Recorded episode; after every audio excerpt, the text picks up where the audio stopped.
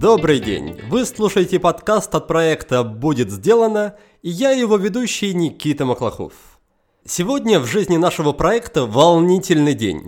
Заканчиваются одновременно два потока наших обучающих программ. Об одной из них вы наверняка уже не раз слышали. Это курс полезного действия. Участники целых три месяца работали над своими целями и образом жизни, внедряли привычки, прокачивали эффективность. В общем, делали все, чтобы этот, да и не только этот, год получился у них по-настоящему прорывным. Вторая программа абсолютно новая, и называется она «Свобода от сигарет». Я знаю, что многие ждали, когда же мы закончим над ней работу. Первые счастливчики уже испробовали на себе нашу авторскую технологию и успешно бросили курить. Кстати, в процессе ребятам помогала Фрида, так зовут нашего новенького чат-бота – мы потратили кучу времени и сил на его создание, и надо сказать, что получилось очень круто. В общем, официально заявляю, что набор на обе программы открыт. Если вы хотите бросить курить или же в целом прокачать свою жизнь по всем фронтам, то буду рад видеть вас на новых потоках. Все подробности можно легко найти на нашем сайте по адресу willbedone.ru. Кстати, главную страницу сайта мы тоже обновили. Надеюсь, она вам понравится. Ну а теперь я готов вам представить гостя сегодняшнего выпуска. Это Тимур Зарудный, редактор, режиссер документальных фильмов и музыкант. В общем, очень разносторонний человек. Тимур любит долгие проекты. Например, он создал обучающую рассылку длиною в целый год, которая состоит из 45 писем. Рассылка как раз о том, как не бросать начинания на длинные дистанции. Эта тема и будет центральной в нашем сегодняшнем разговоре. Узнаем, зачем вообще начинать долгоиграющие проекты и как их правильно заканчивать. Как получать удовольствие и не приуныть в процессе. Какие преимущества у подобных марафонов и есть ли смысл пытаться на них заработать. Конечно, мы обсудим не только эту тему – также поговорим о мастерстве писателя, редактуре и о полезных привычках. Выясним, как не оставаться в дураках, если попадаешь в дурацкую ситуацию. И, наконец, узнаем, зачем сидеть в тишине и как ни о чем не париться. Общаться с Тимуром было легко и интересно. Я надеюсь, вам понравится этот выпуск в том числе и тем, что по настроению он отличается от предыдущих. Приятного прослушивания!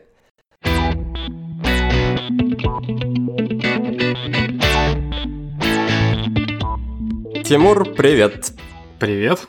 На самом деле, с учетом того, что ты даже в Фейсбуке представляешься с помощью псевдонима и непонятно, чем занимаешься с точки зрения профессиональной деятельности, много чем занимаешься, вот я не буду брать на себя риск или ответственность тебя представлять, поэтому, пожалуйста, сделай это сам за меня и упрости мне задачи. Меня зовут Тимур Зарудный. Тот псевдоним, который висит в Фейсбуке, на самом деле это давняя история, связанная с музыкой, которой я сейчас не занимаюсь, а, но Facebook мне не дает меня переименовать. Поэтому все такие э, до сих пор, наверное, думают, типа, что за странное имя у чувака. Я сейчас занимаюсь э, редактурой. Я пишу статьи, э, редактирую всякие другие статьи и книги и снимаю документальное кино. Отлично. Ну, я так понимаю, что большая часть нашей беседы сегодня будет сосредоточена вокруг того, что называется долгими или длинными проектами. В общем, все что угодно, что требует больше, чем один час или один день или даже один месяц на реализацию. И первый логичный вопрос будет, наверное, какое раньше у тебя было отношение с длинными проектами? И слушатели еще не знают, у, у Тимура есть программа, курс в виде рассылки о том, как делать как раз длинные проекты. И вопрос в том, как ты к этому пришел, как ты выстраивал отношения с длинными проектами, были ли какие-то личные боли, или все было плюс-минус нормально на протяжении всей жизни? Рассылка связана с моей личной болью, и вообще вся моя редакторская деятельность так или иначе связана с какой-то болью, потому что для меня это такой внутренний какой-то драйвер. Когда я понимаю, что э, у меня что-то не получается, я стараюсь об этом писать. И в какой-то момент я даже подумал, что это моя такая суперспособность. Ну, короче, я, я так и представляюсь. Моя суперспособность – писать об этом статьи, потому что у этого есть э, классный эффект. Ну, наверное, дальше об этом чуть расскажу. Я начал заниматься рассылкой о долгих проектах именно потому, что я не знал, как их делать. Меня долгое время бесило, что какие-то вещи у меня получается делать. Например, когда я начал писать эту рассылку, я уже 4 года снимал фильм года. То есть это мой такой документальный проект, когда я каждый день снимаю по чуть-чуть о своей жизни, просто делая такой вот фильм, чтобы вспомнить каждый день. Меня парило то, что я не мог вспомнить вообще. Вот год прошел, а я не, не помню вообще, э, о чем он был. Меня это парило, я начал снимать об этом фильм. Такие долгие проекты, как этот, например, у меня получались почему-то, а другие, например, я писал джаз, э, как я его называю, такой сэмплированный, и я переносил эту задачу в годовые проекты, в годовые цели раза три, наверное. То есть три года подряд у меня в, в годовых задачах была идея записать там небольшой EP, такой джазовый, около электронный, и каждый раз я это переносил. И мне стало интересно разобраться вообще, почему так работает. И поэтому я начал разбираться в формате курса. На самом деле, это фраза Людвига, и она мне очень понравилась, она въелась, я ее регулярно повторяю. То есть он сказал так, ну, я не цитирую, но примерно так, что классные книги пишут не ребята, которые уже все знают, а классные книги получаются у ребят, которые еще ничего не знают, и вот пока они эту книгу пишут, они, в общем, учатся делать вот такие вот классные вещи. И я начал разбираться с тем, как это вообще у меня устроено, как это работает, и копать в течение там 42 недель. То есть вот курс у меня называется «Марафон», потому что там 42 письма. Да, на самом деле тема для меня очень актуальная, и в целом подкаст, наверное, даже не наверное, а точно для меня является как раз этим, этим самым длинным проектом. И со своей стороны я очень рад, что могу его в какой-то степени до сих пор поддерживать. И, наверное, многое из того, что у меня сейчас есть в плане нашего проекта, я обязан как раз именно подкасту. И помимо этого у меня есть куча интересных примеров о том, как люди получали кучу разных плюшек по пути работы над длинными проектами. Вот я, например, часто привожу и на программах, и просто в личных беседах пример историю о дизайнере, который решил прокачать навыки иллюстрации и в течение года каждый день рисовал по одному скетчу. Он да, выдержал этот забег, этот марафон, и по итогам года он стал не только лучше рисовать иллюстрации, но помимо этого он обзавелся кучей поклонников в соцсетях, потому что люди наблюдали за его творчеством, у него появились новые заказчики, новые проекты, и в целом, в общем-то, он стал популярнее только за счет того, что работал вот каждый день по чуть-чуть и показывал это миру. И поэтому следующий вопрос. Расскажи, какие ты видишь плюсы, какие ты видишь неочевидные, возможно, преимущества от того, что человек раз за разом, день за днем работает над каким-то долгим, длинным проектом. Ну, я не знаю, на самом деле у каждого свои какие-то плюсы. Мне нравится, например, формат рассылки тот же, да, если брать как долгий проект, просто тем, что ты регулярно делаешь, в общем-то, похожую историю, и это приносит тебе какое-то удовольствие не в отложенном смысле, например, чем рассылках отличается от книги, потому что книгу ты пишешь долго, когда ты ее дописываешь, это вот отложенная вот эта вот приятная штука, а в рассылке ты получаешь ее регулярно. Во-первых, это приятно, когда отправляешь э, новое письмо, ты знаешь, что его прочитают, вы это обсуждаете, это классно. Вторая штука, мне нравится, что такие долгие проекты, они будто бы выплавляют изнутри, ты просто учишься, и ты видишь, э, чем ты отличаешься в начале проекта от того, кем ты являешься уже в конце. Короче, все вот эти рассылки помогают мне лучше работать с текстом. Ну, то есть это из очевидных таких вещей, и если раньше я туго формулировал идеи и достаточно долго писал, то сейчас я стал писать какие-то тезисы и статьи раза в три быстрее. Отчасти потому, что я это делал регулярно, и знал зачем, а отчасти потому что в процессе вот написания этого курса я находил какие-то вещи и понимал себя лучше, и это помогало мне лучше работать. Короче, удовольствие и какой-то конкретный прогресс. Но тем не менее, я хочу сказать, что а, не все долгие проекты, они их нужно заканчивать. Это вообще главное открытие всего курса, и я даже решил выписать это на страницу курса. То есть, чуваки, не каждый долгий проект нужно заканчивать. Это классная штука, которая освобождает. По каким критериям ты помогаешь или предлагаешь определять, стоит ли проект продолжать и заканчивать, или стоит сойти с дистанции и поставить на нем крест? Сам первый главный вопрос, который нужно всегда, мне кажется, задавать проектам, зачем я это делаю, то есть в чем вообще польза, в чем кайф. И если у меня нет ответа, если, например, в процессе я уже решил какую-то свою задачу, то определенно ее нужно заканчивать. Если она там потеряла какую-то актуальность, например. В общем, одна штука, которую определенно стоит проверять, это зачем я это делаю. Это очень важный, мне кажется, момент, потому что я обнаружил, что много проектов, которые я начинал и потом не заканчивал, я делал из-за скуки и просто из-за интереса. Мне хочется проверить, как это пойдет. И когда я об этом не задумывался и начинал любой проект, например, изучать какой-нибудь там... А, изучал немецкий язык. Мне было стрёмно отказываться от начатого. Я был такой комплиционист, как это называется, и мне казалось, что если я начал чем-то заниматься, то это надо обязательно заканчивать, но это не так. Я очень много проектов начинаю просто от скуки или желания посмотреть, что из этого выйдет. И часто из этого ничего не выходит. То есть я понимаю, что все, мне не интересно, это никуда меня не ведет, и, в общем-то, это как книга, которую можно и не заканчивать. Я придумал классный инструмент, который поможет э, посчитать вот это время, которое я уже затратил на этот проект, не потраченное время впустую. Этот прием называется создать артефакт.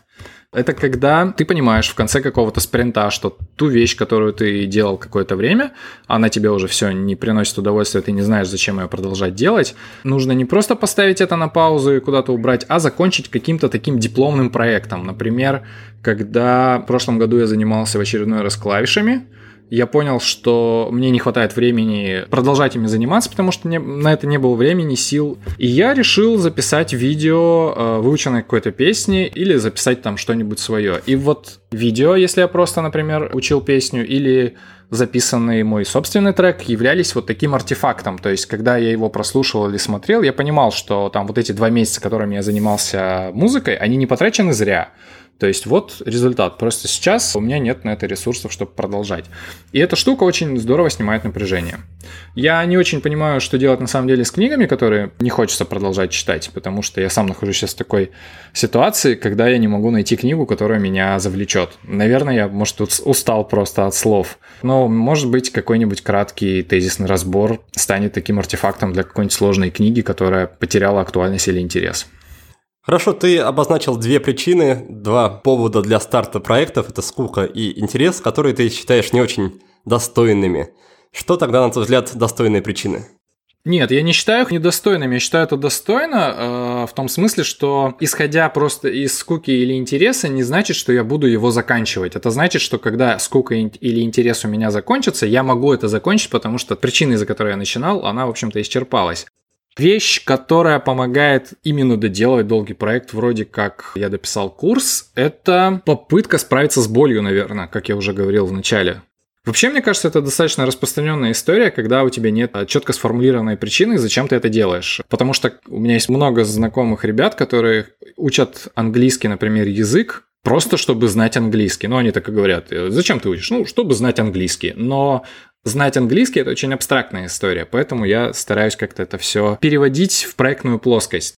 То есть, как я уже говорил, с вот этой вот историей про артефакт, здесь то же самое работает. Хорошая история для того, чтобы взять и сделать какой-то долгий проект, это какой-то проект, который ты можешь потом пощупать. Это как нельзя выучить английский просто, взять и выучить английский. Но ты можешь научиться говорить на каком-то разговорном языке и там удивить своих друзей, когда ты поедешь в какую-нибудь следующую поездку. То есть это будет таким проектом. Ответ на вопрос, который ты задавал прям прямой, это типа боль. Надо знать свою боль и стараться ее решить. Да, у меня тоже есть инструмент, который позволяет а, забивать на проекты и при этом не чувствовать себя виноватым или, скажем так, неудачником. И суть заключается в том, чтобы просто заранее прописать сценарий выхода из проекта. То есть еще до того, как мы начинаем работать, например, над книгой или курсом или чем угодно, мы решаем, что окей, мы работаем сейчас месяц, берем вот этот точно гарантированный срок, и по итогам месяца мы разрешаем себе переоценить свое отношение к проекту. Если мы понимаем, что проект немножко протух, если мы понимаем, что хотим из него выйти, то мы из него выходим, и при этом мы не чувствуем себя проигравшими, потому что мы заранее, заранее так решили. То есть мы сдержали свое слово поработать месяц, и после этого у нас наступает такой чекпоинт, где мы можем или продолжить работу, принять решение о продлении этого срока, или же спокойно выйти, спокойно поставить на нем там точку, запятую или троеточие, что угодно, и при этом не чувствовать себя проигравшими, потому что это то, что мы заранее решили. Вот такая идея. Да, классная история. Я на самом деле тоже ей пользуюсь.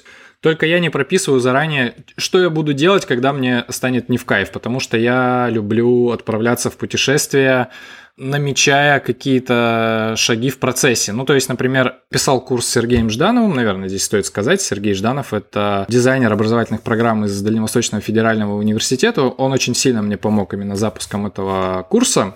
Когда мы с ним, да, придумывали вот эту структуру, как мы будем, в общем, учиться делать долгие проекты, то ее четкой не было это все происходило в процессе. То есть фактически я какие-то щупал вещи, которые больше всего болят у меня прямо сейчас, и, и пробовал идти вот так вот. Ну, то есть у меня такая очень расплывчатая структура. И поэтому мне кажется, что если бы я решил этот вопрос для себя быстрее, чем за 42 письма, я, наверное, бы остановился. У меня нет вот именно такой отсечки, там, раз в месяц там проверять, как конкретно у меня идет проект. Хотя э, я синхронизируюсь так каждую неделю. Ты уже пару раз упоминал такие слова, как кайф и радость. И давай, наверное, поговорим немного про это. Скажи, где берется вообще эти кайф и эта радость в процессе работы над длинными проектами? А является ли это, скажем так, приятным бонусом? Или же кайф и радость – это важнейшее правило, критерий для успешной работы над длинным проектом? Я стараюсь придерживаться именно такой штуки, то есть я стараюсь искать в этом кайф и радость. Потому что иначе получается как-то не очень честно.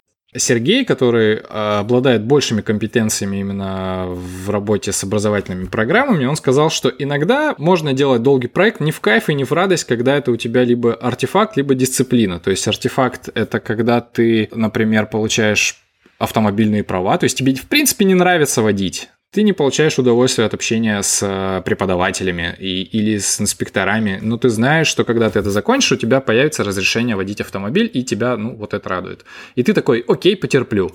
В этой ситуации можно без кайфа и радости, наверное, хотя лучше и здесь найти, чего будет радовать. А с дисциплиной это вот когда ты набиваешь какие-нибудь костяшки, когда ты занимаешься единоборствами, чтобы мозольная корочка образовалась, э, или наигрываешь гаммы. Вот, это две причины, по которой кайф и радость, наверное, не обязательно будут, но я все-таки стараюсь всегда его получать, потому что иначе зачем это все? Кайф и радость, ощущения вот, вот эти, это эмоциональная обратная связь, которую нам говорит мозг, что все идет хорошо. И к ним нужно прислушиваться. И если я в какой-то момент перестаю получать удовольствие, то надо все-таки пересмотреть, что здесь идет не так. И когда у меня в проекте я начинаю чувствовать какое-то неприятное ощущение, задача проекта у меня переключается на поиск вот этого затыка. То есть, окей, я знал, для чего это делаю, мне было хорошо. Что поменялось? Что мне нужно сделать, чтобы снова начать получать от этого удовольствие? Для меня кайф и радость это да, это такие показатели, которые говорят, что с проектом все хорошо сейчас. Давай на примере обсудим. Вот ты до этого упоминал как раз изучение английского языка. И мне кажется, что миллионы людей, которые, например, в России учат этот язык, они даже не рассматривают тот момент, что должна быть какая-то искорка радости, кайф в процессе. Они думают, что нужно просто учить, просто ходить на занятия, и просто нужно это делать, потому что нужно. Где им брать радость? Из проекта. Я сторонник э, проектного обучения, и, например, если говорить про английский язык, то я его учил по стандартной традиционной схеме в школе, в институте, и я не мог ничего сказать, хотя я прилежно учил грамматику там, пытался говорить с преподавателем и с однокурсниками, и у меня, в общем, не получалось. Я не мог формулировать, не мог читать, не мог смотреть фильмы.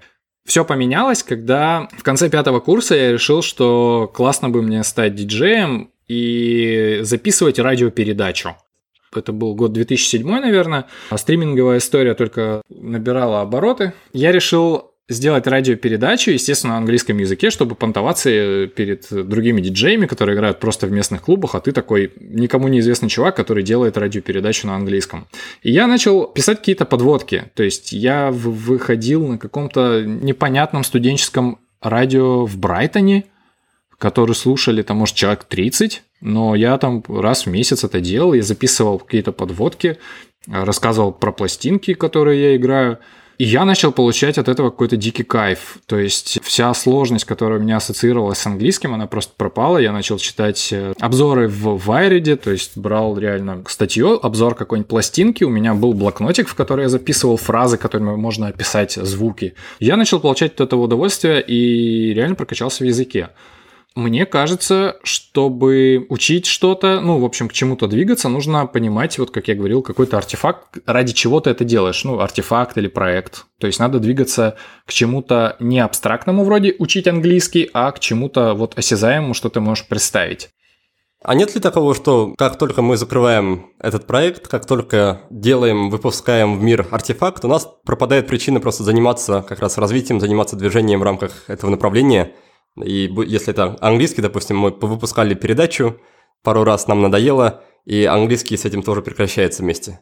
Да, это нормально. Это же самый основной принцип в мозге, то есть э, все, что ты не используешь, оно у тебя отмирает, потому что мозг у нас очень энергопотребляющая штука, и это абсолютно логично. То есть, если у тебя нет причины записывать передачу, то ты перестаешь развиваться. Окей. А, а зачем, в принципе, развиваться? То есть, для меня этот ответ был именно развивать свой уровень английского языка, чтобы записывать радиопередачу.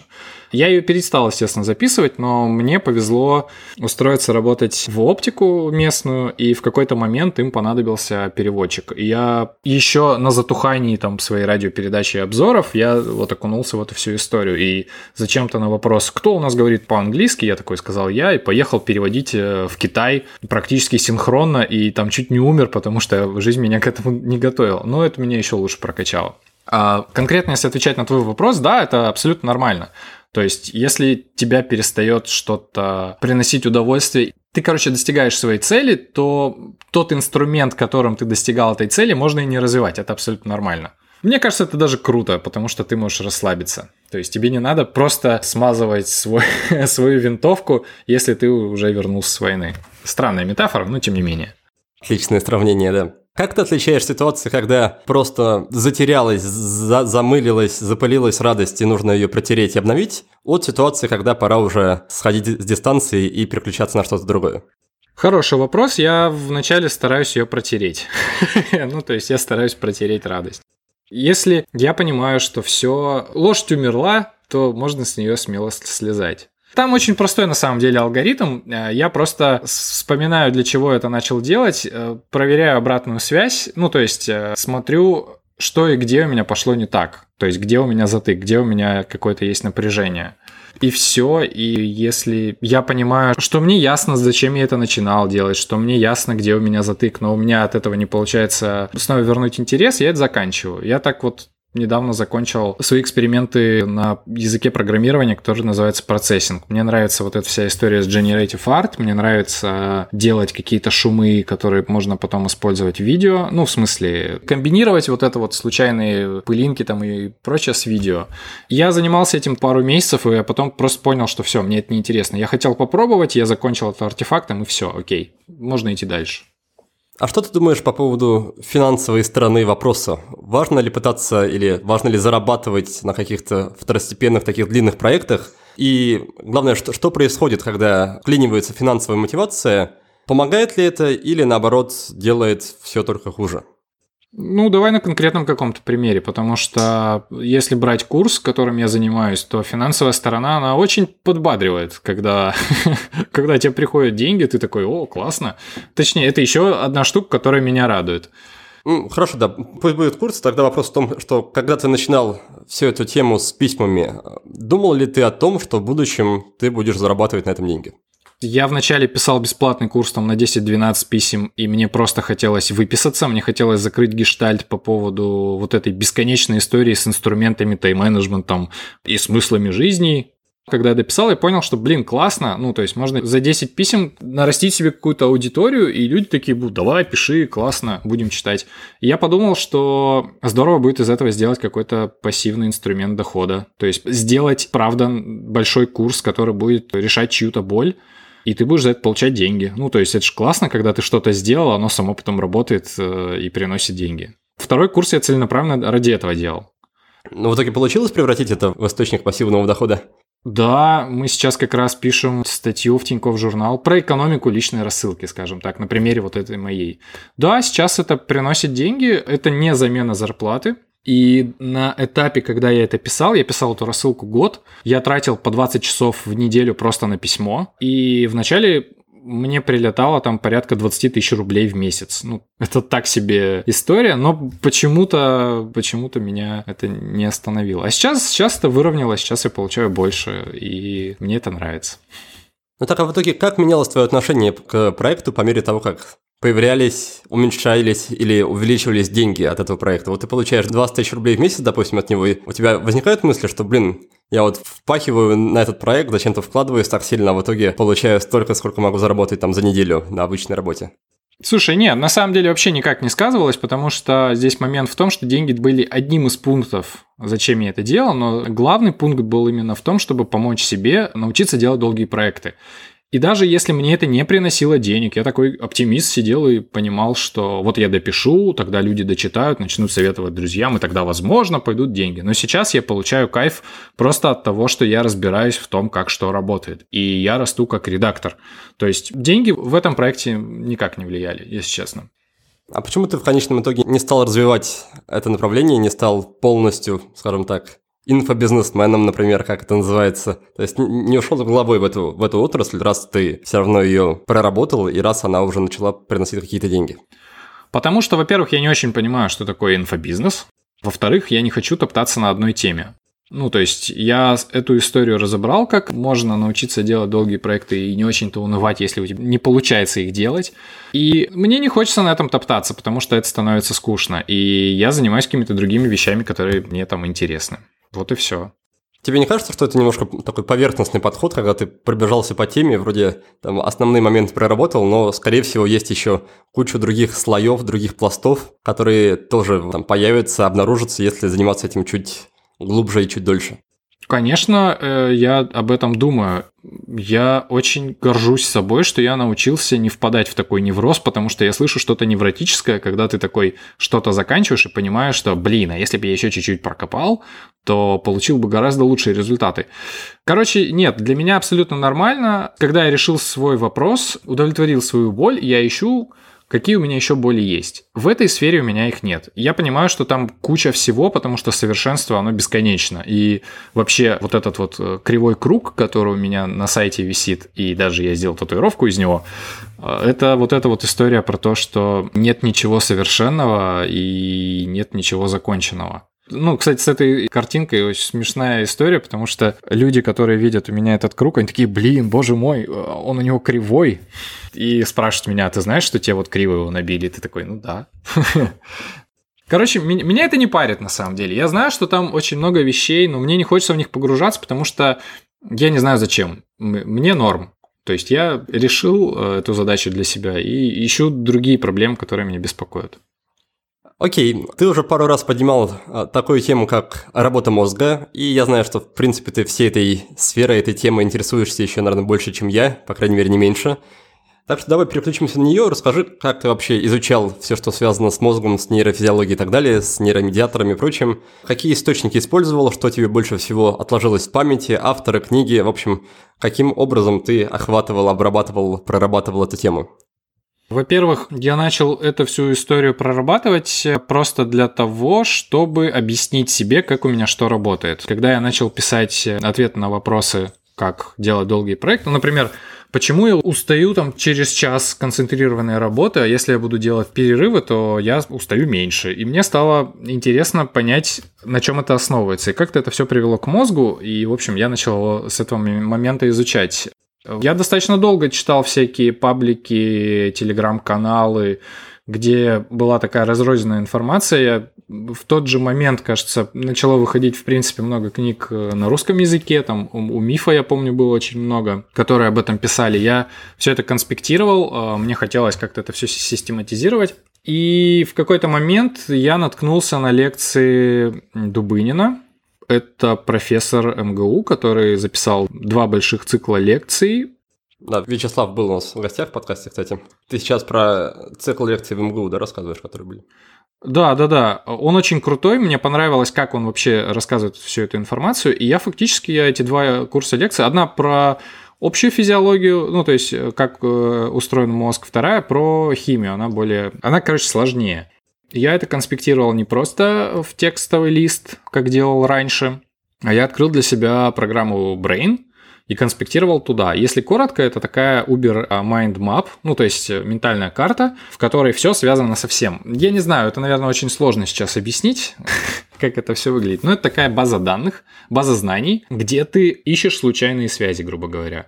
И я конспектировал туда. И мне показалось это очень важным инструментом именно в понимании такой сложной темы, потому что все те разрозненные куски информации, которые я хватал в разных книгах и прочем, когда ты их начинаешь вбивать туда, ты понимаешь, что это все связано. Например, ты почитал про миндалину в книге, потом еще где-то, еще где-то. Если бы я записывал это просто в какой-то текстовый файл, то у меня бы это было три разные заметки.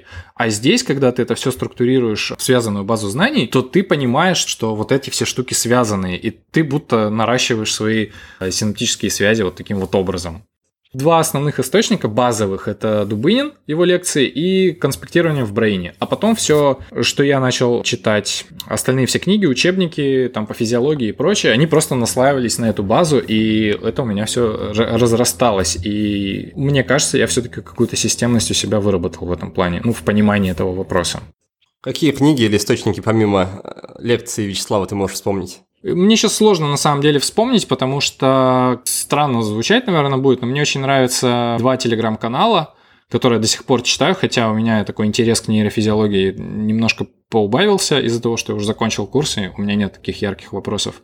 Но тем не менее я продолжаю читать ненормальные буквы телеграм-канал и э, нейросайенс, где ребята пишут э, какие-то выжимки из актуальных статей, о том, что сейчас происходит э, с исследованием мозга, то есть что там открывают. Ну и какие-то дайджесты они делают, типа вот почитайте там про эмоции, про, ну там еще про что-то нету какой-то супер книги, которая поможет тебе в этом разобраться, потому что те вот системные фундаментальные учебники, которые существуют, они написаны сложным языком, и через них пробираться просто тяжело, особенно если ты не в контексте, потому что физиология, она это преподается, когда у тебя уже есть какой-то базис. И здесь все-таки, мне кажется, если человек захочет в этом что-то понять, надо слушать Дубынина обязательно, потому что он очень крутой.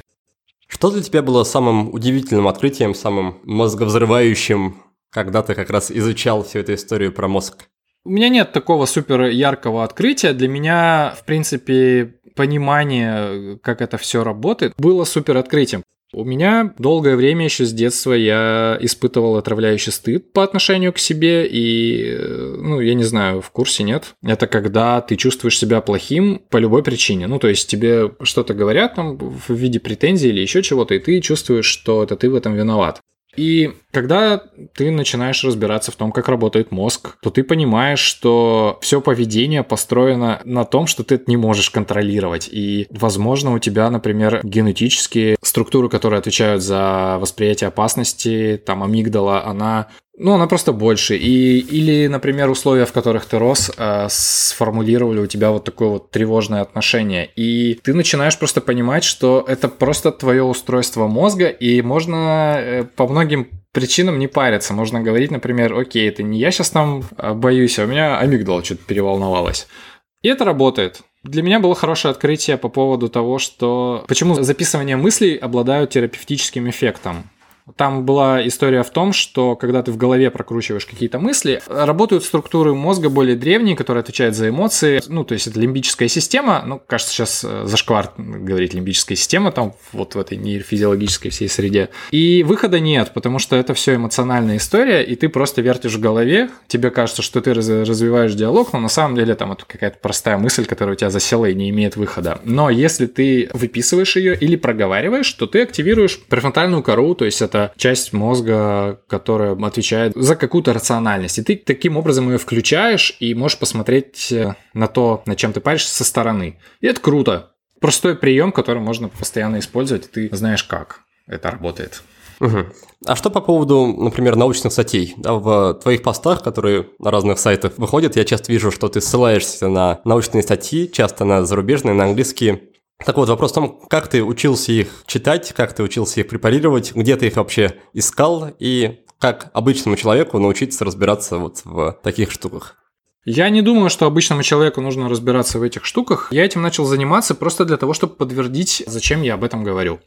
Ну, то есть, на чем точнее я основываюсь, то есть, какие ваши доказательства молодой человек. То есть, что, это вы нам рассказываете? И ну, я начал разбираться, что такое вообще научная доказательная история, то есть, что за пирамида научной доказательности, погружаться во всю эту тему. И когда я говорил в рассылке про работу какого-нибудь медиатора или работу с какой-то структурой мозга, мне кажется, нужно обязательно ссылаться на какую-то актуальную работу, чтобы не выглядеть голословным, потому что иначе это не выдерживает никакой критики, и это сомнительная вообще история. Можно написать все что угодно. Нужно такие вещи фундаментальные фундаментальные как-то поддерживать. Я читал PubMed. Я читал PubMed, я читаю UpToDate, это вот эти вот базы данных, базы знаний, исследованиями вот на биологическую и медицинскую тему. Обычному человеку, мне кажется, это совершенно не нужно, потому что... А зачем? Сейчас в России есть хорошие издания, они переводят с вот этого вот научного английского на нормальный, внятный русский язык, и нужно читать их. Ну, что касается медицины. То есть все, наверное, и так знают а, на Мачиманту телеграм-канал этих медицинских журналисток, и э, только спросить, вот э, медицинско-популярный сайт, который рассказывает о сложных вещах, связанных со здоровьем на простом языке. Так или иначе, практически через все, чем ты занимаешься, проходит такой красной нитью работа с текстом и редактура. Давай поговорим об этом. Расскажи, как ты пришел в редактуру, где, где чему учился и как все это дело теперь влияет на твою жизнь. А, окей, а, сразу скажу, как влияет. Это моя суперспособность. То есть это такое суперумение, которое, с одной стороны, я получаю удовольствие от того, что я разбираюсь в каких-то сложных темах. Ну, то есть мне нравится понимать, что ты делаешь какую-то понятную инструкцию, например. И это такой самый терапевтический инструмент, когда ты можешь разобрать какую-нибудь свою проблему. Я начал этим заниматься случайно после того, как меня уволили из оптики. Я пришел в местную дизайн-студию на должность редактора, руководителя проектов. То есть ты пришел работать руководителем проектов по редактуре без опыта работы редактором и без знаний? Да, я до этого писал какие-то статьи в журнал, и мне казалось, что у меня это получается неплохо, но на самом деле это все был полный трэш, и ребята, которые вот из дизайн-студии, они меня понужали и говорили, что что ты это, тебе надо подкачаться в текстах. И я тогда начал усиленно писать утренние страницы, почему-то, я не знаю, почему я пришел к такому решению, но я реально начал очень много писать. Это очень странное решение, мне кажется, сейчас уже. Но это помогло мне снять какой-то, наверное, писательский блог, потому что когда я только начал этим заниматься, у меня часто была история, когда ты открываешь страницу такой, ну окей, с чего начнем? И все, и какой-то паралич. Сейчас у тебя его не возникает вообще, или ты просто научился с ним работать? Сейчас его, в принципе, нет. То есть я, когда открываю документ и собираюсь о чем-то писать, я уже стараюсь понимать, зачем я это делаю, для кого я это пишу, и оно само как-то складывается. За счет чего ты это достигаешь? За счет того, что заранее изучаешь тему, то есть перед тем, как начать писать, ты ее прорабатываешь, или есть какие-то другие трюки? Когда еще работал в дизайн-студии, сказали, что там какой-то классный редактор посоветовал делать такой пример. Чтобы снять напряжение перед тем, как ты будешь что-то писать, ты пишешь матерное слово крупными буквами, там, максимальным шрифтом в начале страницы, в начале своего документа, и у тебя как рукой снимает. Ты такой, а, ну ладно. И начинаешь парить э, тот текст, который тебе нужен. У меня такого нет. То есть, э, мне кажется, это опыт отчасти. Ну, то есть, то, что ты много пишешь, у тебя как-то это начинает формироваться. Во-вторых, это понимание, что хороший текст получается на третий-четвертый черновик. И вначале я просто выгружаю все тезисы, которые у меня есть в голове на тему. И я понимаю, что, скорее всего, я это все удалю и перепишу заново, потому что мне просто нужно вначале вывалить, чтобы понять, что у меня есть. Вот. А в голове все равно будет происходить работа, потому что все вот эти подходы к проекту, они никогда не делаются впустую, даже если ты потом все удаляешь, потому что в голове это все структурируется. И это классная прям магия. Это причина, почему нужно делать перерывы в работе. Как раз, чтобы помочь своей дефолтной системе мозга, которая отвечает за комбинацию вот тех концепций, которые ты придумываешь или пишешь, э, сформироваться в какое-то высказывание. И это круто. Да, об этом очень много рассказывает Андрей Курпатов, учит на своих программах, да, и суть в том, что у людей есть заблуждение, ну, по крайней мере, по мнению Андрея Курпатова и по мнению других ребят, у людей есть заблуждение, что мышление – это то, что происходит, когда мы сидим и напрягаемся. Но по факту как раз мышление, то есть работа мозга над чем-то, над задачей, оно происходит в моменты, когда мы оставляем его в покое и занимаемся чем-то не требующим нашего внимания. Например, просто идем гулять, лежим на диване и так далее. Да, мне нравится эта концепция, да, я ей активно пользуюсь, поэтому, например, э, очень многие статьи, я первый подход к ним я делаю вообще на ходу. А, я такой, типа, блин, чувак, у меня нет никаких приемов, которые я делаю, но на самом-то деле я просто выхожу на улицу, иду пешком и записываю в workflow тезисы, которые мне всплывают в голову. Да, наверное, это можно назвать инструментом. На самом деле это так и работает. Артемий Лебедев как-то написал про метод прогрессивного JPEG. Ты знаешь про него? Я думаю, можно для слушателей еще раз повторить. Окей. Там смысл как бы в том, что он сказал, что любой проект считается сделанным в любой момент времени. Вопрос в том, насколько он сильно проработан. Там есть картинка, которая показывает два вида JPEG. Есть старый какой-то JPEG, который при медленном интернете прогружается детализированно, но сверху вниз. И есть прогрессивный JPEG, который прогружается сразу всей картинкой, но по мере подгрузки он просто становится более четким. Вот такой же у меня, в принципе, подход к работе. То есть в какой-то момент я такой просто шел, думал над этой историей, как это можно применить к статье. И понял, что статья готова на 5% в тот момент, когда я формулирую вообще тему, о чем я пишу.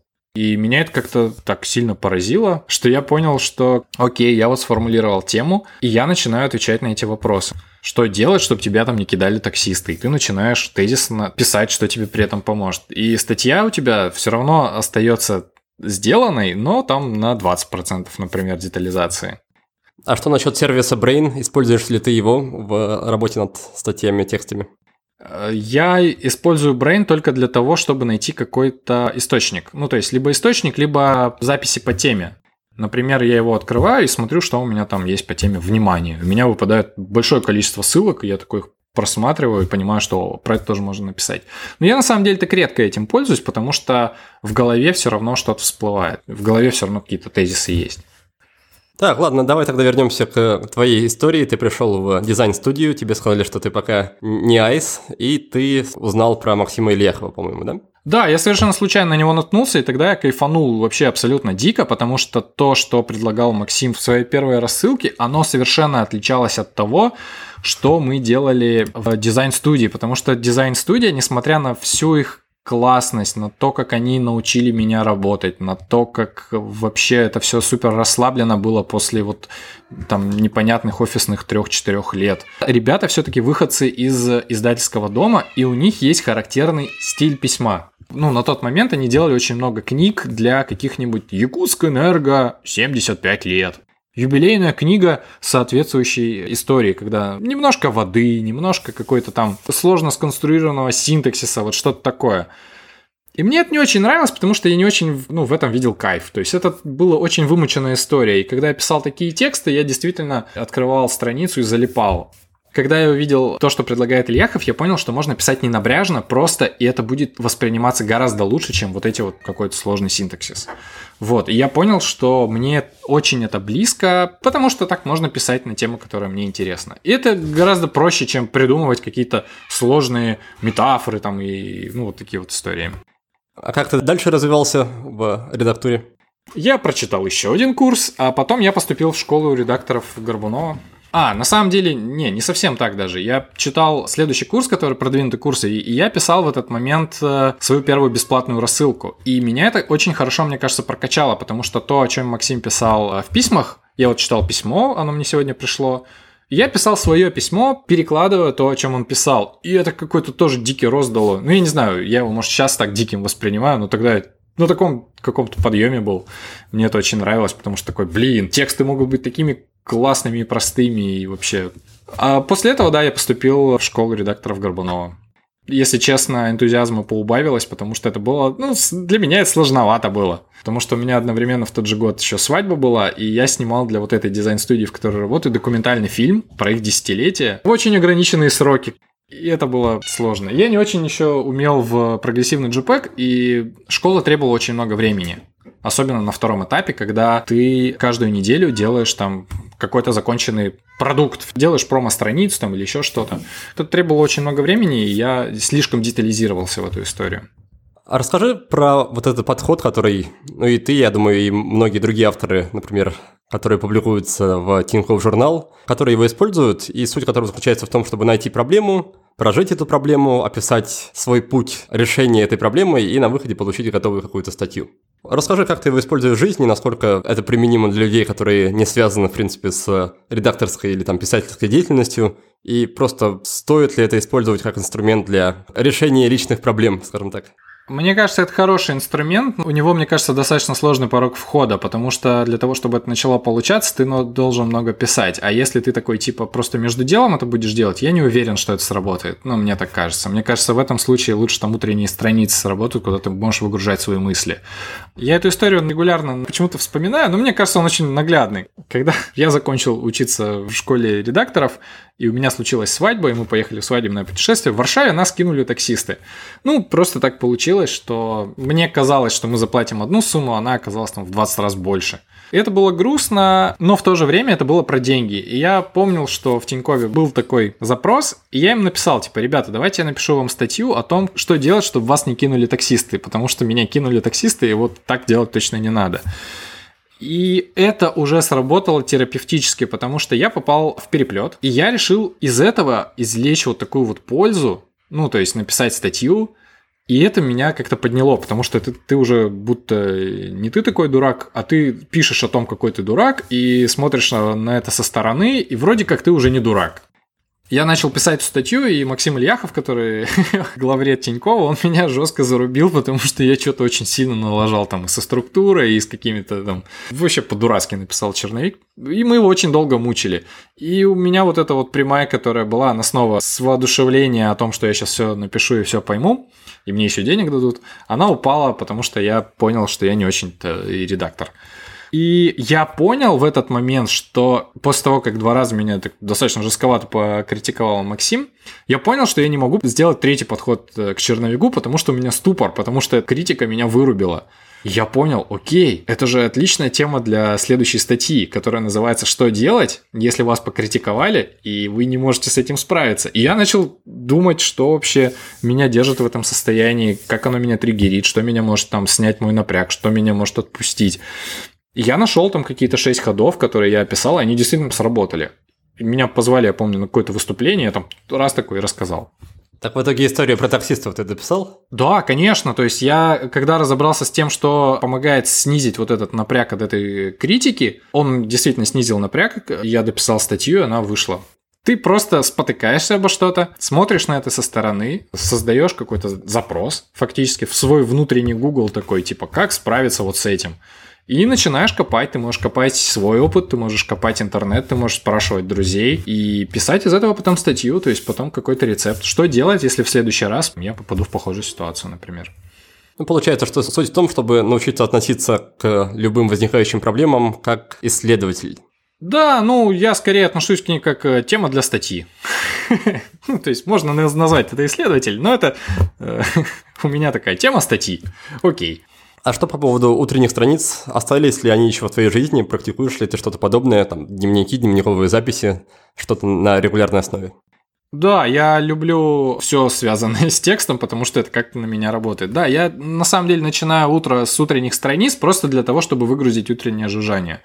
В какой-то момент, когда ты начинаешь обращать на себя внимание, ну, то есть, когда я писал курс о долгих проектах, ну, если к нему чуть-чуть вернуться, то целую треть курса у меня занял написание материала о том, как вообще адекватно относиться к миру. И когда ты, в общем, это практикуешь, ты начинаешь обращать внимание на себя. То есть ты уже воспринимаешь не, не просто таким квадратом с мясом, а типа у тебя что-то происходит.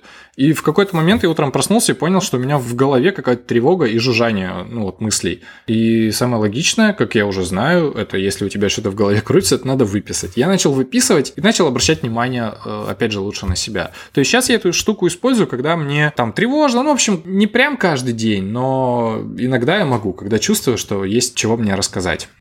А что ты имеешь в виду под адекватным отношением к миру? Мне кажется, что нужно соблюдать ряд каких-то полезных привычек, как бы это по-дурацки не звучало, чтобы тебя не сильно мотало по миру. Ну, то есть мы мало на что вообще можем влиять. Мы можем мало влиять на физиологию, которая у нас сформировалась, например, если у тебя там какая-нибудь врожденная склонность к депрессии, ну, потому что так получилось, или потому что ты живешь вот в Петербурге, ну и ты достаточно легко впадаешь в какое-то такое уныние. К счастью, на это можно повлиять? На это можно, да, я думаю. На то, где ты живешь, как минимум. Да, ты можешь уехать на самом деле. Или, например, я сахар любил. Я не мог остановиться, импульсивно жрал там все сладкое, потому что это приносило удовольствие. Я не мог вообще там мимо пройти. И это те штуки, которые ты не можешь повлиять вот прям своим рациональным мозгом. Такой типа, я не буду это есть. Потому что так не работает, потому что большую часть того, что мы делаем, мы делаем как эти пассажиры, которые едут спиной вперед. То есть мы фактически опираемся на опыт, который был, и включаем эти шаблоны.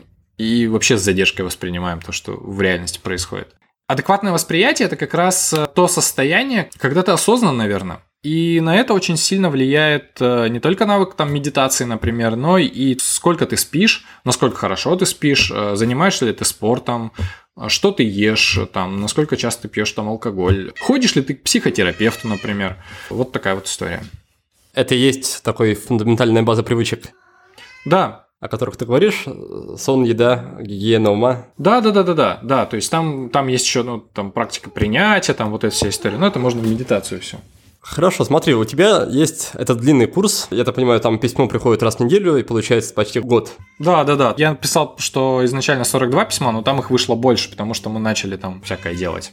Этот курс о том, как делать длинные проекты, и по сути сам по себе курс для участников – это длинный проект. Да. Расскажи, как ты помогаешь людям проходить до конца, как ты помогаешь людям выстраивать правильное отношение к процессу, то есть не расстраиваться слишком сильно, если они забьют. Что ты делаешь в этом плане? Ну, я пишу об этом статьи. У меня есть такая тоже боль, что делать, чтобы перестать там слишком напрягаться или страдать. Только так, на самом деле. У нас есть еще чат, где есть обратная связь. А еще в конце каждого письма есть э, ссылка на Google форму, где можно тоже оставить обратную связь. На самом деле, многим людям э, помогает курс, даже если они не дочитывают. Там есть один парень, который говорит, ну, я вообще два письма прочитал, и мне больше чат помог. Ну, то есть ему там накидали каких-то советов, такой, и мне норм. Я не знаю, буду ли я дочитывать дальше, я уже решил свою задачу. У меня нет в этом смысле цели, чтобы все прочитали курс там от первого письма до последнего. Это просто набор писем, которые можно открывать по запросу. То есть, если тебе какое-то письмо, там, например, про тот же напряг или про то, как делать проекты в путешествии, тебе сейчас не нужен, ты его пропускаешь, и ты, в общем, ничего от этого не теряешь. А тебе самому не кажется, что если человек подписывается на такой курс, на такую программу, прочитывает два письма и сбивает, то с точки зрения его восприятие себя, это скорее плохо, чем хорошо. То есть он начинает думать, что ну вот, есть еще один большой проект, в который я вписался, и на который забил сразу после начала. Скорее всего, я буду поступать так и, и в будущем. Вообще, мы общаемся и в том же чате или в какой-нибудь обратной связи. Я достаточно быстро в самом начале где-то курса пишу о том, что не обязательно все заканчивать. И если у человека возникает такой вопрос, ну, помогаем ему как-то с этим. Каким образом? Зависит от запроса. Ну, то есть надо понимать, с каким запросом приходит чувак. Потому что был даже человек, который пришел, и ему помогло то, что он просто к терапевту записался на самом деле. Он основную свою проблему решил, походив какое-то количество сессий. Потом он начал уже читать э, курс в поисках инструментов, но главное, что он вообще сделал для того, чтобы нормализоваться, он сходил к терапевту. Один из первых вопросов, когда человек подписывается на курс, там вот есть это, опять же, форма обратной связи, там есть э, шкала от 0 до 10, как вы себя сейчас чувствуете. Очень часто люди приходят на курс с запросом типа «О, мне все плохо, и вообще что делать?» И если человек ставит значение на 2 или на 3, там, или на 4, я ему пишу о том, что, ребят, курс вообще вряд ли поможет, если вы себя совсем плохо чувствуете. Вот вам несколько ссылок почитать, если вы не ходили к терапевту, вот посмотрите, что вам может здесь помочь. Это очень важная вещь. А, потому что курс это все-таки письма. Просто письма, которые приходят раз в неделю и в которых я описываю свой опыт с какими-то ссылками на научные источники. И это никак не заменит там работы со специалистом, если у тебя какие-то серьезные проблемы. Продолжая разговор о забрасывании или возвращении к длинным проектам, есть такой эффект, что если долго к чему-то не приступаешь, то с каждым днем приступить к этому снова становится все труднее. Как вы работаете с этим? Как ты работаешь или как ты помогаешь ребятам с этим? Мне нравится подход, который я вычитал у Барбары Шеры. Это, наверное, единственное, что я у нее вычитал. Это вот этот подход. Снижать уровень притязаний до тех пор, пока у тебя не будет возникать внутреннего напряжения. Условно, мне нужно пойти порепетировать э, на клавишах, и я почему-то решил, что я буду каждый день играть там по часу. Но это вызывает у меня какой-то дикий напряг. То есть, когда я думаю, что сейчас вот я прихожу после работы, и мне нужно час еще там репетировать. ну, это ужасно звучит. Она предлагает снижать э, вот это вот время до тех пор, пока у тебя вообще не возникнет никакого внутреннего напряжения, даже если это будет всего 30 секунд. И ты такой, окей, 30 секунд я могу поиграть. Начинаешь играть и понимаешь, что в принципе это кайфово, и ты можешь дальше играть. Я им часто очень пользуюсь. Давай тогда немного поговорим про тебя, про твою жизнь, эффективность и привычки. Окей. Okay. Судя по твоему образу, по общению с тобой, ты не производишь такого впечатления человека, который прям рьяно как-то занимается какими-то привычками, сильно себя дисциплинирует. Скорее, наоборот, ты больше похож на такого слегка хипаряс-серфера, скажем так. Прикольно. Расскажи, с учетом того, что ты рассказываешь другим про привычки и про эффективность, как все это выглядит в твоей жизни? Чем ты занимаешься на регулярной основе? Какие практики присутствуют в твоей жизни плюс-минус ежедневно? Слушай, прикольно, что произошло такое впечатление, потому что мне кажется, что я какой-то жуткий контрол-фрик на самом деле. Э, я просыпаюсь утром и сажусь в тишину. Я не могу назвать это какой-то прямой медитацией, потому что я просто сажусь, завожу таймер, он у меня там стоит на 30 минут, но я могу раньше закончить, когда мне уже там надоест. И просто концентрируюсь на разных проявлениях э, сенсорной информации, которая есть во мне и вокруг меня. Ну, это просто такая вот фактически как расчесывание ума, что ли. Я не, не очень понимаю, как эта вся штука работает, но она создает очень классный буфер такой расслабленности. После этого я делаю зарядку, принимаю душ, варю кофе, пишу или не пишу утренние страницы и сажусь за работу.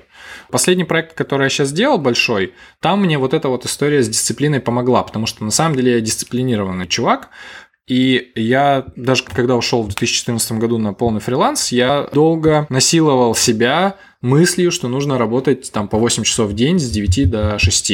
И когда у меня заканчивались задачи на сегодня там в 3 часа дня, например, то я еще сидел 3 часа и выискивал, что же я еще могу сделать полезного. И это выглядело, ну, плохо, короче. Я действительно в прямом смысле себя насиловал. Сейчас я так не делаю, и там, если у меня заканчиваются задачи на сегодня, то я просто заканчиваю раньше. Но буквально несколько дней назад я закончил большую редакторскую работу над э, книгой, которая называется «Гендерный мозг». Я делал литературную редактуру после переводчика, и там нужно было сделать за неделю вычитать 350 страниц. Это достаточно сложная книга, в том смысле, что там очень много описывания исследований. И, судя по всему, переводчик, который я делала, она не очень в научной вот этой сфере. Короче, она сложно переводила, у нее был сложный синтаксис, и я иногда даже не понимал, что она имеет в виду. Мне нужно это было сделать за неделю. А мне помог именно дисциплинированный подход к этой всей истории. Я вставал в 6.30, я, в принципе, рано встаю, и в половину восьмого я начинал работу. То есть она у меня выстроилась, в общем, так, что я работал по 20 минут по помодоро, потом 4 минуты я вставал по звонку сразу отрываясь, вставал, делал какие-то мелкие дела, 4 минуты. Проходило 4 таких помидора таймера по 20 минут, я брал там 15 или 20 минутный вообще перерыв и менял место. Я работал дома, я закрывал ноутбук и шел из кухни в комнату. Потом у меня снова был такой вот цикл из четырех помодора таймеров по 20 минут. Я снова закрывал ноутбук, отдыхал как-то там, ел, какую-нибудь 7-минутку э, делал физическую там, и снова шел там или гулял. И переходил снова в другую комнату.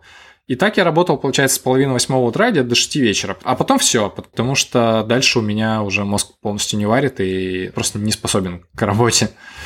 А еще через три дня, то есть там я в понедельник начал, мне нужно было сдать в пятницу. В среду я понял, что я не успеваю, потому что изначально я хотел вычитывать по 100 страниц в день, ну, типа такой, ну, нормально, успеваю. Но материал, правда, был сложный, и я вычитывал там, ну, по 50 страниц. И это было, блин, очень долго. То есть это очевидный напряг, я просто передоговорился классное умение, которое у меня сейчас есть, а раньше, например, я бы так не делал. Потому что когда я учился в школе Горбунова и понимал, что мне нужно сделать там большую работу вот к конкретному дедлайну, я не мог ни понизить уровень детализации, ни как-то передоговориться. То есть я просто тратил больше на это времени и напрягался. Здесь я передоговорился, выгадал еще три дня себе дополнительные. Учитывая даже, что у меня было два выходных, то есть у меня была суббота-воскресенье, я отдыхал, а потом с понедельника по следующую среду я все довычитывал и сделал это даже там на полдня раньше, чем планировал. Мне кажется, я дисциплинированный. я не серфер. Ты сказал, что передоговориться – это навык. В чем он заключается? Как ты учился передоговариваться? В чем трудность по умолчанию?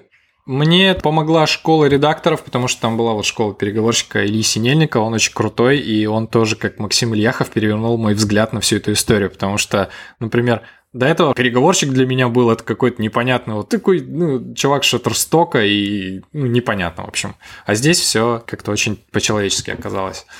Это навык, когда ты понимаешь, что твои условия, они, в общем-то, ну, в договоре важны так же, как условия заказчика. Ты человек, и договариваясь на определенные условия, ты понимаешь, что ты можешь себя недооценить или там что-то измениться, и в такой ситуации очень классно взять и передоговориться. Это просто нужно понимать, что можно разрешить себе ошибаться и просто открыто об этом говорить. То есть не так, чтобы у тебя там винт какой-нибудь сгорал, или там, ой, знаете, у меня там ноутбук сломался, а прям открыто и говорить, знаете, я что-то зафакапил и не учел, что на это потратится больше времени. Если заказчиком у него интерес есть сделать это хорошо, то он обычно идет навстречу. Я мог, в принципе, сделать быстрее, например, вот эту же самую редактуру, но тогда бы пострадало бы качество, потому что я бы ускорялся, меня бы это напрягало, и я бы пропускал какие-то вещи. А мне хотелось сделать нормальную книгу. Ну, ее будут читать люди потом. Это достаточно важная и острая тема, чтобы сжигать ее каким-то дурацким синтаксисом. Как в таких ситуациях сохранить репутацию нормального исполнителя, нормального фрилансера? Я не знаю, меня это не парит, если честно. Прекрасно понимаю, что я могу ошибаться. Если я понимаю, что я налажал, то я не буду пытаться отрубить себе палец, чтобы доказать, что я классный и хороший. Я постараюсь как-нибудь это исправить, те последствия, к которым это привело. Я понимаю, что со мной могут разорвать отношения там и прочее. Я не знаю. Мне кажется, здесь э, если честно к этому подходить, и если честно синхронизироваться с этой всей историей, то в какой-то момент ну, ты будешь предугадывать более четко. У меня был, наверное, только один неприятный эпизод, когда я так налажал и со мной не захотели продолжать. То есть ко мне обратились, я очень долго, как э, любой, наверное, выпускник школы редакторов, такой, типа, сейчас я буду вас интервьюировать, задавал очень много вопросов. И мне, кстати, показалось, я нормально написал в соответствии там, с тем пониманием задач, которые мы составили. Но э, заказчик просто такой, знаешь, это вообще не то, что я хотел. Я такой, давайте исправим. такой, нет, вот твои деньги, все меня это задело, потому что мне хотелось как-то ну, нормально сделать, а потом отпустило. Ну, если чувак сам не хочет, ну это его право. Как ты научился относиться к подобным ситуациям таким образом, с учетом того, что, как ты говорил чуть раньше, у тебя с детства все пожирающие стыд или? Ну, отравляющий стыд, да, токсичный стыд такой. Я начал ходить на терапию, наконец. Если честно, я даже не знаю, но в какой-то момент действительно меня это отрубило. То есть я понял, что всегда можно найти хорошего заказчика, если, ну, честно относиться к любой работе в этой сфере я какой-то супер, мне кажется, адекватный такой, ну, стал. Ну, со стороны э, на себя, если смотреть, ты такой, блин, ну да. Я не чувствую там стыда или какой-то супер вины, если там как-нибудь лажаешь. Ты просто искренне хочешь помочь человеку это исправить. Хорошо, тогда предлагаю перейти к Блицу. Давай. Тут очень много вопросов, можешь отвечать на них коротко, если хочешь. Какие были твои самые лучшие инвестиции времени, денег или энергии? Или, возможно, одна инвестиция? Терапия, психотерапия. Как долго ты на нее ходил? Я продолжаю на нее ходить. Ну, я ходил первые два раза с какими-то острыми там вопросами, ну, которые у меня накопились там к моим 30 годам, например, по 10 сессий. А в последний раз я пошел без какого-то острого запроса, это скорее такая история в попытке выстроить такие долгие отношения с э, терапевтом, чтобы посмотреть вообще, как это повлияет на меня. То есть мы там взяли полгода. Вот сейчас я полгода стараюсь ходить. Это стандартное направление психотерапии просто, да? То есть никакие там гештальты, что-нибудь такое? Да, это просто такая психотерапевтовая вообще практика. Что ты сам находишь интересного в том, что ты делаешь? Мне все так же нравится искать ответы на вопросы, которых я пишу. Мне очень нравится писать сейчас а, в «Только спросить». Это вот этот медицинско-популярный журнал про здоровье. Когда ты берешь какую-нибудь стандартную тему, вроде там зарядки, там, как делать правильно зарядку, и ты подходишь к ответу с какой-то внезапной стороны и такой, и просто пишешь, ребята, зарядку вообще, в принципе, не можно и не делать, и ничего не поменяется. То есть это такой стереотип, причем какой-то советско-индийский. Я кайфую от того, что я чувствую высокомерие когда я такой, сейчас я вам расскажу, что я тут узнал. Но это высокомерие, в общем, я научился перерабатывать такой внутренний моторчик, который не выливается вот, э, знаешь, такой текстовой желчью. То есть, когда ты не считаешь читателей дураками, просто этот мотор помогает тебе писать такой заряженный текст, как мне кажется. И еще мне очень нравится находить связи. Мне очень нравится вот это вот поиск случайностей, генеративов и прочего. Brain кайфовый именно этим. Когда ты конспектируешь из разных источников какие-то статьи, то э, Brain помогает тебе найти ассоциации, и в этот момент те знания, которые у тебя есть, складываются в какую-то более системную устроенную структуру. Ты такой, о, блин, вот это ж так все связано, это ж круто. Когда мозг находит такие связи, у него вырабатывается тот же дофамин, это тоже кайфово. И в общем, мне это нравится. Какой часто встречающийся совет ты считаешь глупым или даже идиотским? Я не понимаю, откуда вот эта история про воду с лимоном. Встал с утра, пей воду с лимоном. Нигде в источниках этого нету. Какой лимон? Откуда вы это взяли? Хорошо. А какое, возможно, стойкое убеждение у тебя поменялось за последнее время? Или к чему ты пересмотрел отношение радикально за последнее время? Какое-то время уже прошло, но все равно для меня это очень важная история. Когда я начал освобождаться от пута вот этого отравляющего стыда, я понял, что свои желания, понимание того, что ты хочешь или чего ты не хочешь, это достаточное основание для того, чтобы принимать решения. И когда я начал этим пользоваться, я кайфанул. Ну, потому что, например, раньше, когда я просто не хотел куда-то идти там с друзьями или еще куда-то, и меня об этом спрашивали, я искал какую-то рациональную причину, и иногда ее даже придумывал. А сейчас я понимаю, что достаточно сказать, ребят, я просто не хочу, и это классно. Какие вопросы ты любишь задавать другим людям, чтобы их получше узнать, например, при знакомстве? Мне очень нравится история про уличную эпистемологию. Это такой способ разговаривать про важные людям убеждения. И ее начали применять для тех, кто говорит о Боге обычно. Это способ узнать, э, с помощью каких методов люди получают свои убеждения. Вот мне нравится говорить на эту тему. То есть, как вы поняли, что это работает так? Кто-нибудь говорит такой, аюрведа это классно, я живу по аюрведе. И ты такой, а как ты понял, что это работает? И задача не в том, чтобы подколоть человека или показать там ну, несостоятельность его идей, а действительно разобраться, как он вообще к этому пришел. Мне очень нравится вот такая история. Отлично. Вечером по итогам дня, по каким параметрам, критериям или как ты определяешь, насколько этот день прошел хорошо или не очень хорошо? Не знаю, я вообще этим не занимаюсь, если честно. Я стараюсь держать в голове, что я, в принципе, сделал.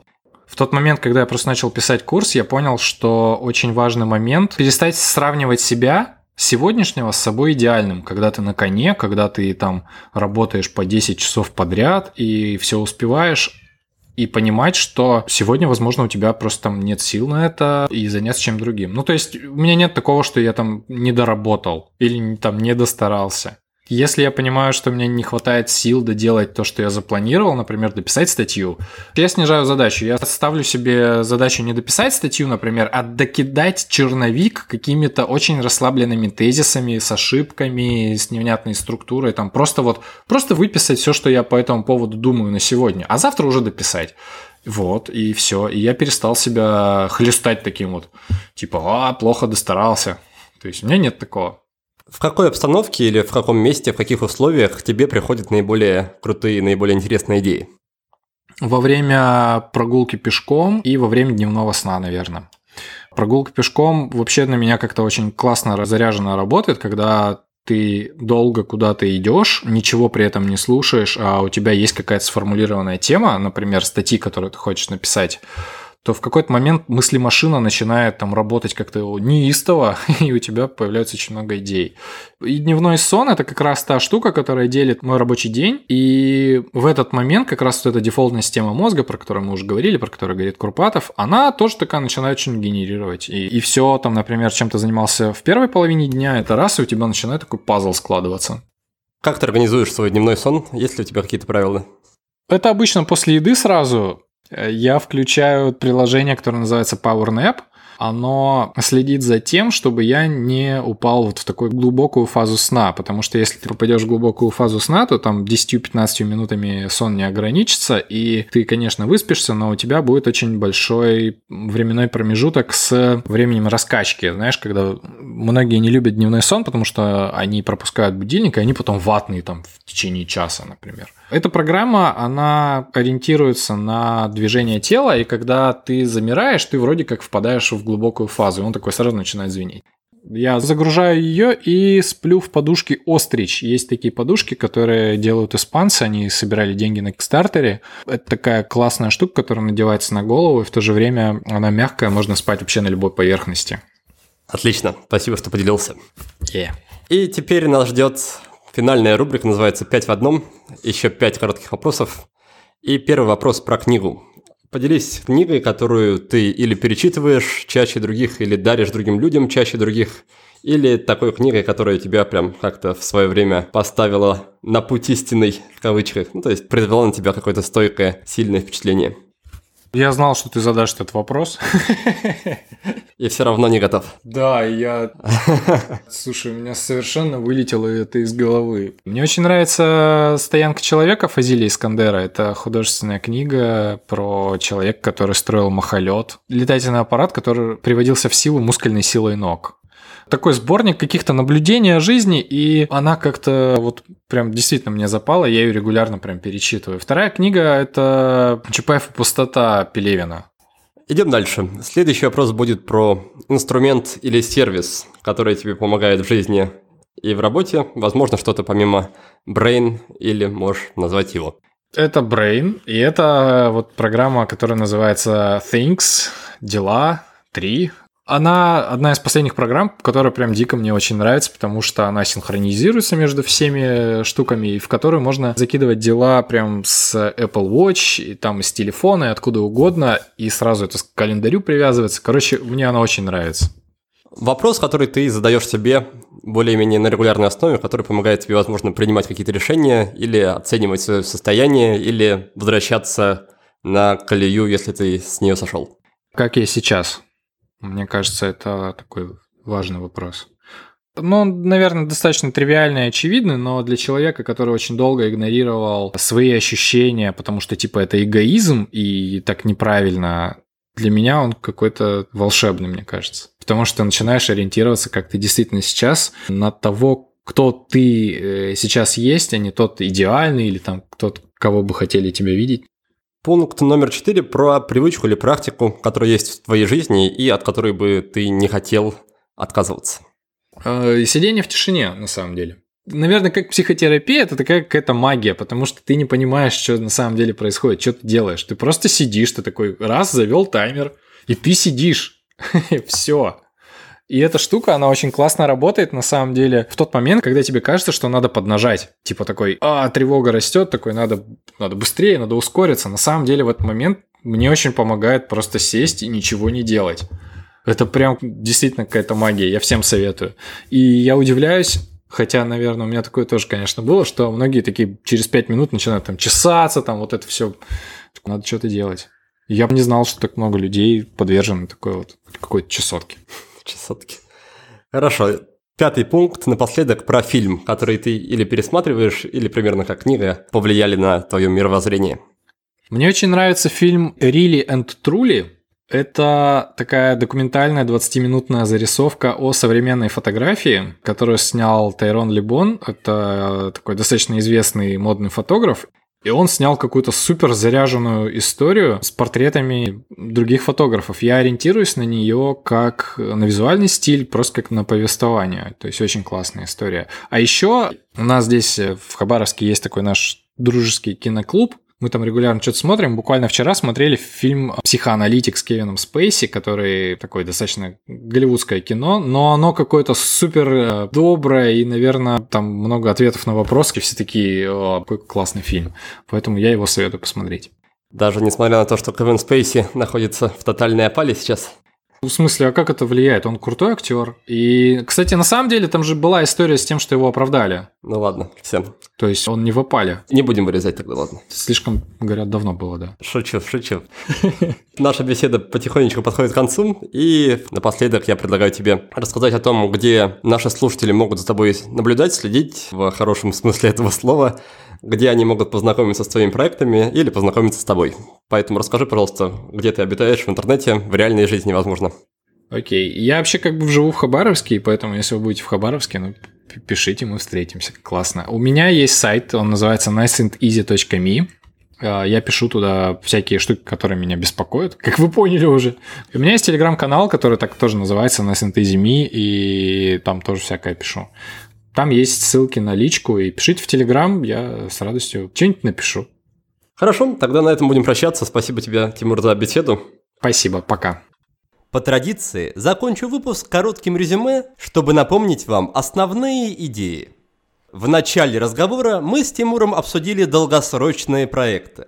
Для него каждый такой проект – это способ решить какую-то свою проблему. Но боль – это не единственная возможная мотивация – можно ввязываться в длинные истории, чтобы убежать от скуки, или просто ради интереса. Главное – это понимать смысл всей затеи и ставить перед собой конкретную цель. Тимур считает, что далеко не все долгие проекты надо доводить до конца. Можно остановиться в любой момент, если проблема уже решена или если скука отступила. А чтобы не переживать из-за потери времени, он советует создать артефакт, то есть некий продукт, который будет служить результатом вашей работы. Также может быть полезно заранее обозначить чекпоинт, например, месяц или полгода. И когда наступит это время, оценить сделанное и спокойно решить, стоит ли продолжать. Долгие проекты хороши тем, что прокачивают навыки, показывают прогресс и доставляют удовольствие. Кстати, удовольствие можно считать лакмусовой бумажкой. Если оно есть, значит с проектом все в порядке. А если оно исчезло, то надо разобраться, почему так произошло. Если вернуть радость не удается, то, возможно, проект пора сворачивать. Далее мы с Тимуром переключились на тему текстов. Написание любого текста, будь то статья в журнал или утренней странице, это, по мнению моего гостя, терапевтическая практика. Вы изучаете какую-то тему и ищете ответ на свой вопрос. Затем структурируете полученные знания, оформляете их и передаете читателям. Тимур рассматривает любую, даже самую глупую ситуацию, как повод что-нибудь написать. Он называет это своей суперспособностью – и вполне возможно, что у вас она тоже есть.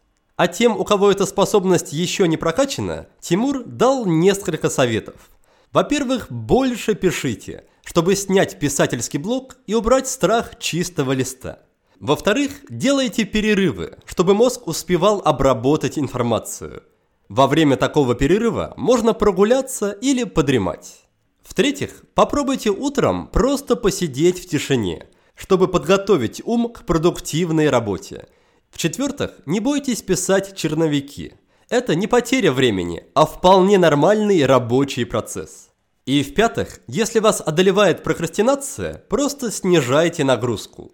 Упрощайте задачу до тех пор, пока эта задача не перестанет вас пугать. Вот такими были основные советы и идеи Тимура. Я же прощаюсь с вами до следующего выпуска. Спасибо за внимание и до новых встреч.